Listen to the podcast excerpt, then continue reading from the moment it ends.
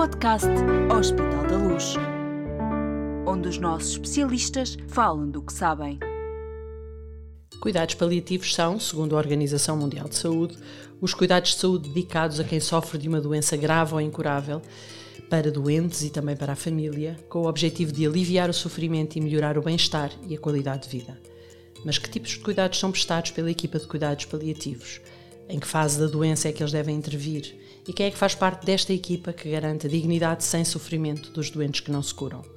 Para responder a estas perguntas, convidámos a nossa especialista, a médica Isabel Galriça Neto, coordenadora da Unidade de Cuidados Paliativos do Hospital da Luz Lisboa, que nos vai guiar pelos bastidores desta unidade a celebrar este ano os seus 15 anos de existência. Bem-vindo ao nosso podcast Hospital da Luz. Obrigada, Graça. Muito obrigada pela oportunidade de estar aqui. Bom, se ainda há alguém por aí que não tenha, não a conheça, Isabel Garriça Neto é médica de medicina geral e familiar. Uh, há décadas uh, a trabalhar em medicina paliativa e com esta competência e, sobretudo, uma lutadora incansável pela dignidade da vida e pela consciencialização da importância da necessidade dos cuidados paliativos. Isabel, vamos a isto?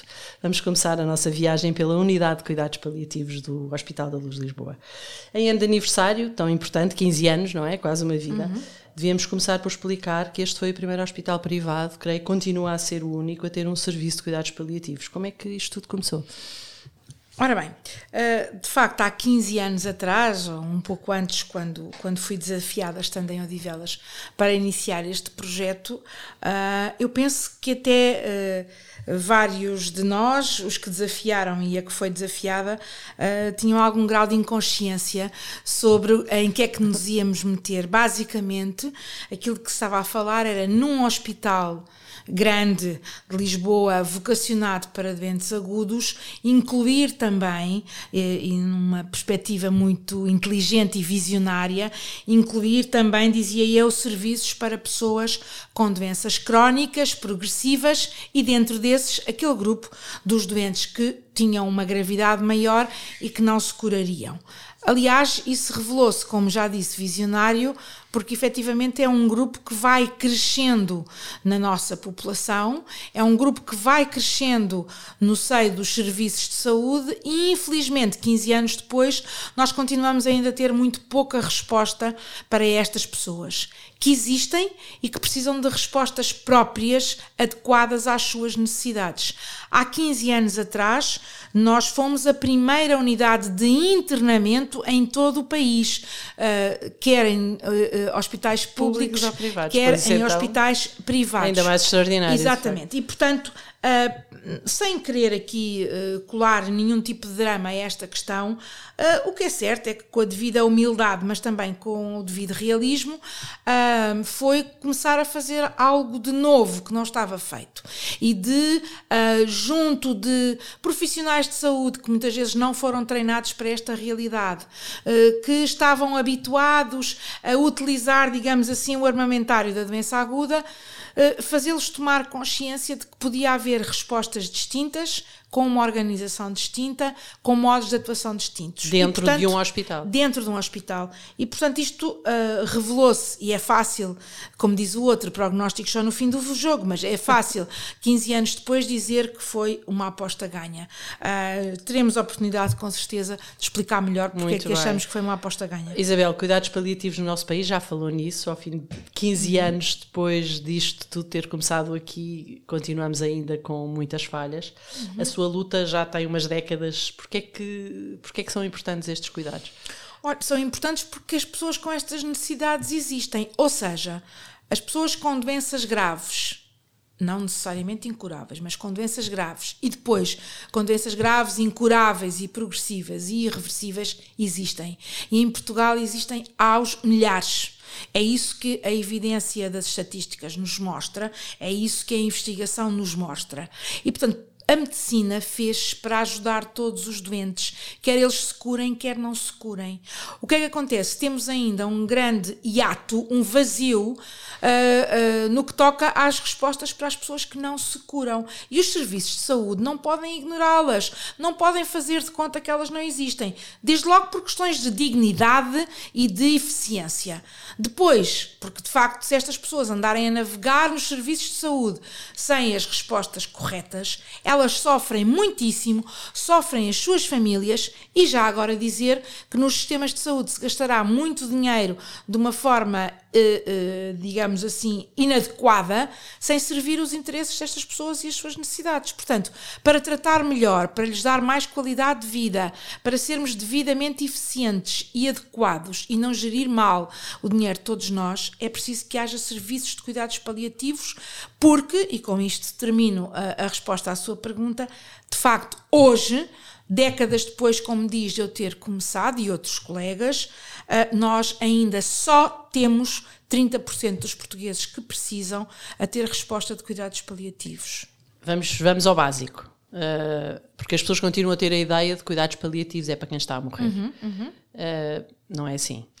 Então vamos ao que não é bastidor, é público, mas Exato. de alguma forma parece que às vezes ainda é bastidor sobre a nossa unidade. Eu acabei de repassar os, os dados do ano passado e nós temos 57% de altas dos doentes paliativos. Ou seja, uh, os cuidados paliativos são para pessoas com doenças graves, insisto, até podem ser curáveis, mas ameaçam de tal maneira o indivíduo, uh, causam-lhe tal sofrimento que justificam a intervenção dos paliativos. E não são para ser, uh, digamos, apresentados e uh, oferecidos tarde demais Desde que a pessoa tenha uma doença que já se sabe que é progressiva e incurável, nós, ombro a ombro com outras especialidades, mas claramente assumindo que a cura não é realista, podemos ajudar a dar mais qualidade de vida ao tempo que essas pessoas têm, qualquer que ele seja. Podem ser anos, podem ser meses, podem ser semanas. O que é investigação, e eu gostaria aqui de reiterar isso, nós não somos outsiders na medicina. Nós usamos as mesmas ferramentas, a mesma investigação investigação, os mesmos fármacos com adequação, com respostas específicas. Mas isto para dizer que, de facto, eh, não é para ajudar a morrer, é para, independentemente do tempo que as pessoas têm de vida, e desejavelmente, se interviermos mais cedo, eh, teremos melhores respostas, independentemente desse tempo de vida, dizia eu, dar mais qualidade. E sim, quase 60% dos nossos doentes, e estamos a falar em cifras que vêm de há vários anos, têm alta da nossa unidade. Portanto, Portanto vão para casa. Exatamente. Em para condições, casa ou para outras instituições. E em condições. Em que isso é viável. De, exatamente. exatamente. Bom, vamos então à, à, nossa unidade de cuidados paliativos. Uhum. O, que é que, o que é que é esta unidade? Qual é o papel já, já, já percebemos que, uhum. que este contexto hospitalar tem um determinado significado, uh, o facto de ser uma unidade dentro de um hospital, mas uhum. exatamente então qual é o papel da unidade de cuidados paliativos aqui no hospital? O que é que, qual é a vossa missão? Será importante que é que explicar uh, também a todos os que nos ouvem que os cuidados paliativos não têm obrigatoriamente que ser prestados em hospital é desejável, é imprescindível que haja uma rede de apoio domiciliário, de apoio na comunidade, com instituições que também trabalham na comunidade. Agora, uh, passando mais diretamente ao que a Graça pergunta, ter a noção que há doentes que são muito complexos e que não é possível uh, uh, gerir as suas situações clínicas por essa complexidade, por essa gravidade, no domicílio. E, portanto, num hospital, o que é que nós fazemos? Fazemos, de facto, a o diagnóstico da situação que está a gerar sofrimento a essa pessoa, sabendo que ninguém sofre apenas no seu fígado, nos seus brônquios, no seu pulmão ou no seu estômago. Quem sofre é um todo, é uma pessoa. E isto é o que é característico dos cuidados paliativos, esta abordagem das pessoas, percebendo claramente que há uma primeira prioridade e uma ferramenta de que nós nos servimos, que é o controle sintomático e que é urgente e é uma premência, porque não é opção e com os conhecimentos que temos hoje, e é disso que a nossa unidade se orgulha, os doentes não têm que estar em sofrimento físico e não ter uma situação disruptiva. Agora, temos que ir para além disso. E, portanto, para além da parte orgânica, há dimensões do sofrimento de alguém que, por exemplo, aos 36 anos se vê num mês com um diagnóstico de cancro do cólon e percebe claramente que a sua situação é tão, tão avançada que não tem reversibilidade e que uh, a sua vida, a breve trecho, terá um fim. O que fazemos? Olhe, como neste caso que eu estou aqui hipoteticamente a falar, trabalhamos com a oncologia, trabalhamos com a medicina interna, tudo numa gestão que é feita globalmente por nós, mas para dar os melhores cuidados à pessoa, controlando os sintomas, mas indo depois às tais outras dimensões em que o sofrimento se dá. Pois, eu, eu ia lhe perguntar claramente a, a, articulação ou a ligação com, e a intervenção de, de, de outros serviços e de outras uhum. especialidades é fundamental, mas a própria equipa tem que ser uma equipa Exatamente. com várias e valências, várias, com várias áreas de diferenciação. Por, por isso mesmo, porque o, o que é que é o nosso motor de atuação? São as necessidades das pessoas. E as pessoas que têm doenças graves estão em sofrimento por várias razões. Não sofrem só nos órgãos, sofrem porque têm perdas múltiplas. Perdas na sua autoestima, perdas na sua sensação de dignidade, perdas na sua autonomia, e é por isso que nós, é outra das marcas distintivas da nossa unidade, trabalhamos em equipa com psicólogos, com fisioterapeutas, com assistente social, com os enfermeiros, com os terapeutas, com o farmacêutico, e isso de alguma forma, reportando-me também a bastidores, é qualquer coisa que ainda hoje, estando uh, à conversa com os internos que nós vamos recebendo de vários hospitais, alguém me dizia: nunca vimos que se trabalhasse em equipa como vocês estão a trabalhar aqui. E portanto, esta é uma marca distintiva e eu gostava aqui de chamar a atenção que efetivamente hoje hoje, que tanto se fala de tecnologia, de inovação na tecnologia, a inovação, que é uma marca distintiva da nossa equipa, também está nos processos e na forma de trabalhar. E há 15 anos atrás fomos de facto inovadores e agradecemos a quem permitiu que isso nessa instituição acontecesse. Já, já, já nos disse que, enfim, mais ou menos o perfil técnico destas pessoas, falou em enfermeiros, falou em psicólogos, falou em médicos. Uh, esta, esta, esta equipa multidisciplinar é uma equipa multidisciplinar que trabalha com doentes e com famílias. Exatamente, ah. porque a definição dos cuidados paliativos é isso mesmo que diz. O âmbito da nossa intervenção é o doente e a família. Muitas vezes a família sofre mais do que o próprio doente. E uh, esta é uma situação altamente impactante uh, nos sistemas familiares.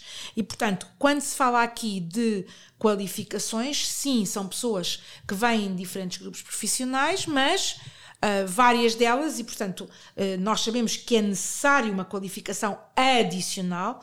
Orgulhamos-nos de ter várias delas com mestrados, com trabalhos de doutoramento, há várias nessa, nessa área, e portanto é preciso fazer uma qualificação extra para se trabalhar com o doente e atender também as famílias. As famílias são muito complexas e quando nós as recebemos são o que nós chamamos de comboios em andamento com uma história própria. E quando ainda mais as pessoas estão sujeitas a, a, um período tão intenso emocionalmente, não podemos deixar de estar lá para intervir ativamente, realizando conferências familiares, uh, preparando. Temos, é outra marca distintiva da nossa equipa, que gostávamos que não estivesse nos bastidores, que é de facto a questão do projeto do luto e do apoio no luto, porque, uh, obviamente, isto prepara-se antes uh, da morte do paciente e algumas pessoas têm até situações daquilo que nós chamamos de lutos patológicos. E, portanto, faz parte dos cuidados paliativos o apoio no luto e nós orgulhamos de ser uma equipa, uma unidade que também tem essa resposta. E a sua equipa também precisa de, enfim, lidando com com estes cuidados, não é? Lidando uhum. com estes doentes, lidando com estas famílias, eh, como é que cuida da sua equipa?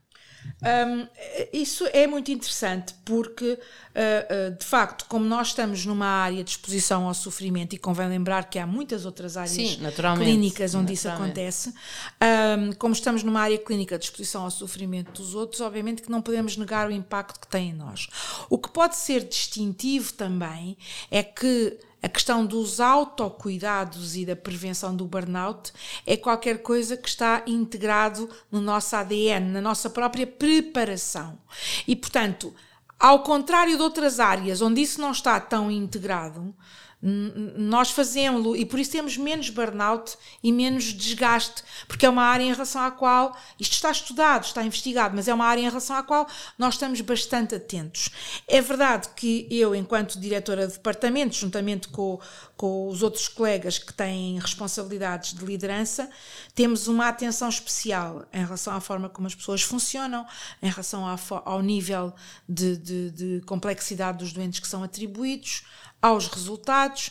Há uma grande preocupação em que a nossa vida é mais. O nosso trabalho aqui é exigente e é uma parte importante das nossas vidas, mas as nossas vidas não se definem, não se definem apenas pelo trabalho que fazemos aqui. É claro. importante ter essa consciência. Aliás, por fazermos este tipo de trabalho, temos ainda mais essa consciência que há muita coisa que é importante viver e ganha-se muito trabalhando aqui.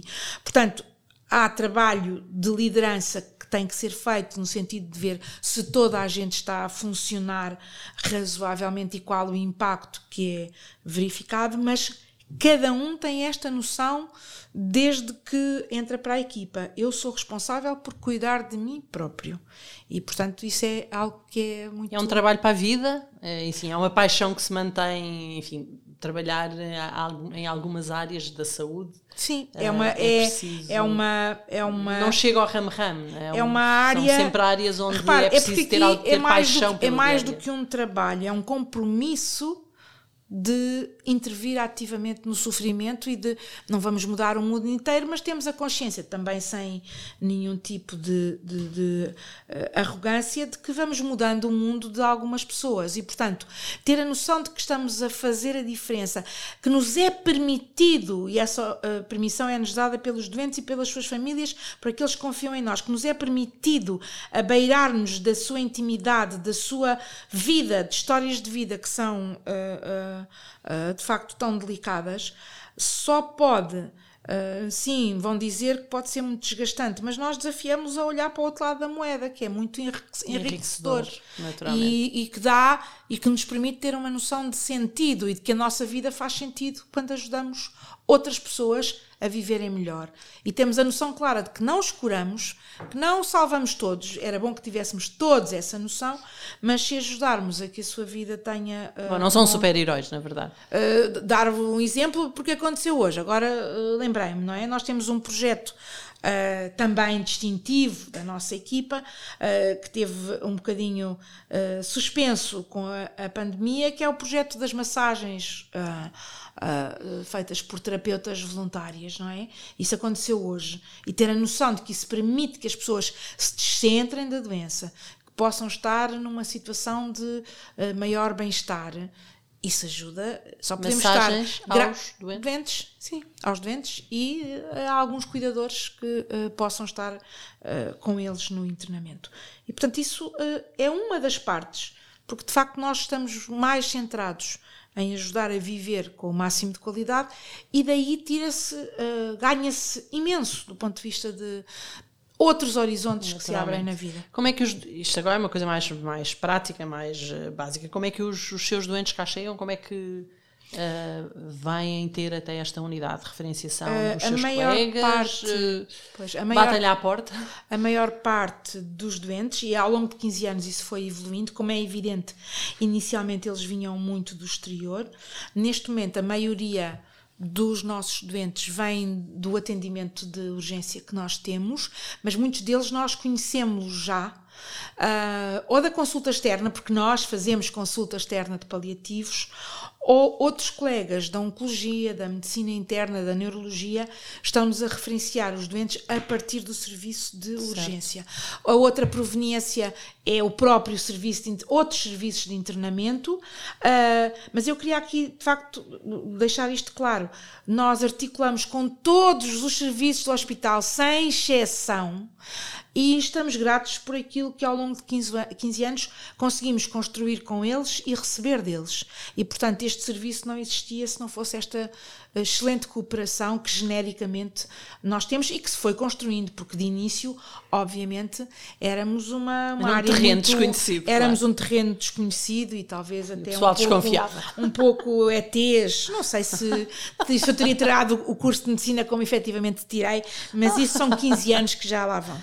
Bom, em 15 anos, de qualquer maneira, e com esta paixão, enfim, esta que tem dedicado a, a este trabalho. Há, há de certeza histórias que não esquece. Conte-nos lá alguma. São muitas, são muitas. Eu ontem, por várias razões, tive que estar a, a rever e é impossível uh, lembrar todas, mas temos, uh, uh, temos, temos muitas. temos muitas, vou, vou, vou partilhar esta me estou a lembrar, entre tantas. Por acaso, e serve isto para dizer que de facto também temos a valência de cuidados continuados, e estou-me a lembrar de um jovem que nós recebemos aqui há. Foi antes do Covid. Uh, agora, uh, não é antes de Cristo e depois Sim, de Cristo, é, é antes de COVID, COVID, e depois de Covid. Antes de Covid, um jovem um, proveniente de uma família muito bem sucedida, muito funcional, e que uh, às vezes pensa-se que são aquelas famílias perfeitas onde não acontecem problemas. E é bom não fazer julgamentos precipitados. E este jovem basicamente foi negligentemente atropelado à porta de uma discoteca e fez um traumatismo craniano gravíssimo. Foi levado para outro hospital onde foi operado. Um, e uh, no pós-operatório não se sabia muito bem sequer se ele iria sobreviver e a sobreviver com que sequelas é que ele poderia ficar. E o certo é que foi assumido pela família, também com os clínicos que o assistiam, que uh, seria uma boa opção ele vir para a nossa unidade, numa situação que na altura, lá está, pela gravidade, era uma situação de paliativos. E era aquilo que nós chamamos um paliativo reabilitativo. E, portanto, estamos a falar de alguém que uh, teve que reaprender a andar, teve que ser reoperado porque veio com um retalho ósseo na barriga, porque uh, o seu crânio era de tal maneira disforme por causa da pressão intracraniana que, como se faz muitas vezes nestas ocasiões, se faz uma, uma remoção temporária de parte do osso, porque o cérebro está de tal maneira inchado. é demasiado inchado que isto tem que acontecer assim. E, portanto, estamos a falar de um jovem que veio de uma condição muito, muito grave e que, sendo um paliativo reabilitativo inicialmente, foi com o contributo de muita, muita gente. Eu vou lembrar-me a neurocirurgia, a neurologia, a urologia, a medicina física e a reabilitação. Uh, e que, um, felizmente, teve alta algum tempo depois. Um, Relembro-me uh, de ter reaprendido a falar, a fazer contas, etc. Estamos a falar de um estudante universitário e posso dizer que felizmente ele já concluiu a sua licenciatura. Sim, brilhante. brilhante. uh, mas que na altura me recordo de, por via de uma conversa com ele, termos falado do, do ele não saber e o quanto isso podia ser penoso para ele se conseguiria cumprir um sonho de subir montanhas. E, portanto, uh, nós gostamos destes desafios e, encurtando razões, trouxemos cá alguém que subia montanhas, mesmo e que uh, uh, relembro muito bem, muito generosamente, e portanto isto serve para, no meio de muitas histórias, agradecer a tantos que ajudam a transformar estas realidades, de descentrar as pessoas na doença e a mostrar a humanidade que nos é transversal, uh, esta questão de, uh, de ele me ter dito: Ó oh, Isabel, sabe? Eu estou um bocado apreensivo, porque eu subo montanhas, mas fazer isto está com doentes eu nunca fiz. Hum. Se calhar nós todos subimos montanhas de outra maneira, não é? E, e, e, ele que escreveu um livro e tem testemunhos sobre esta ideia de que os elefantes se comem aos pedaços não é? Uh, esteve com o, nosso, com o nosso paciente, mas são elefantes, não é? É verdade, são elefantes, E portanto os nossos, os nossos pacientes muitas vezes têm montanhas pela frente. Esta é uma história, tenho muitas outras, mas uh, uh, é uma história em que obviamente nós achamos que somos bem-sucedidos porque ajudamos as pessoas a viver com qualidade.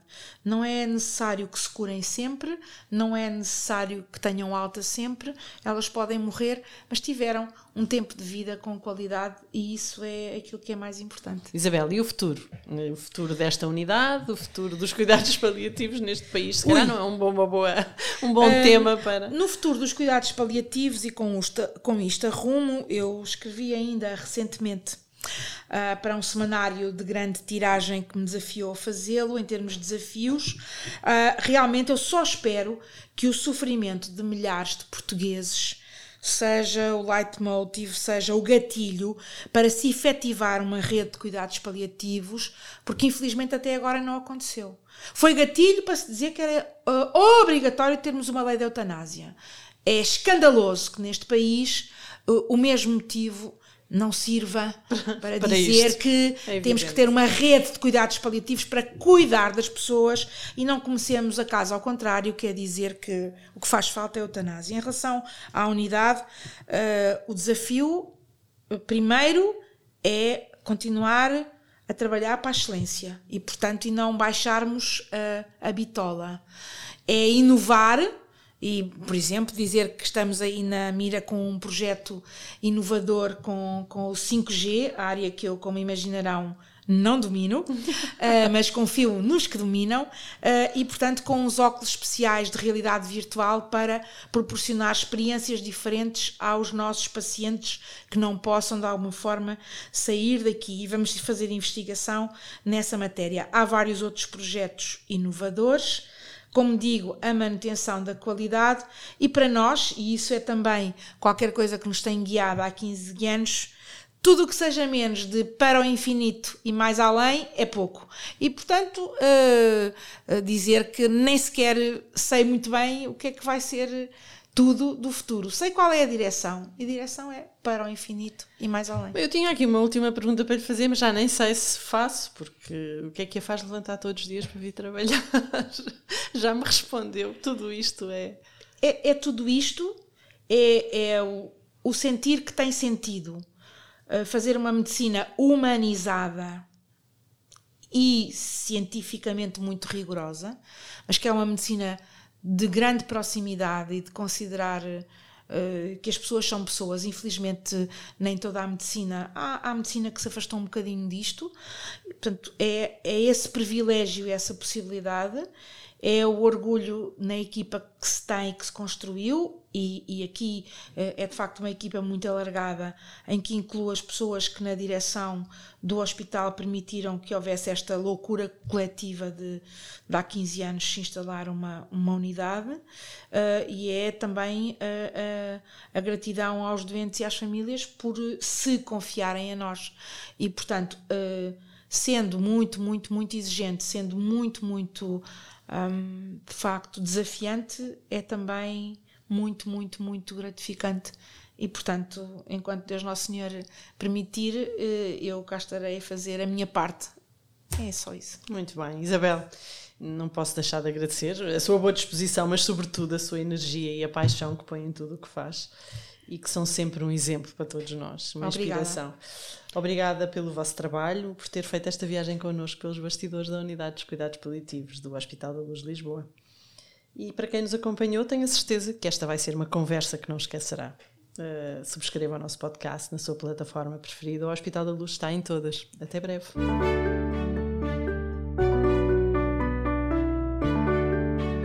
Podcast Hospital da Luz onde os nossos especialistas falam do que sabem.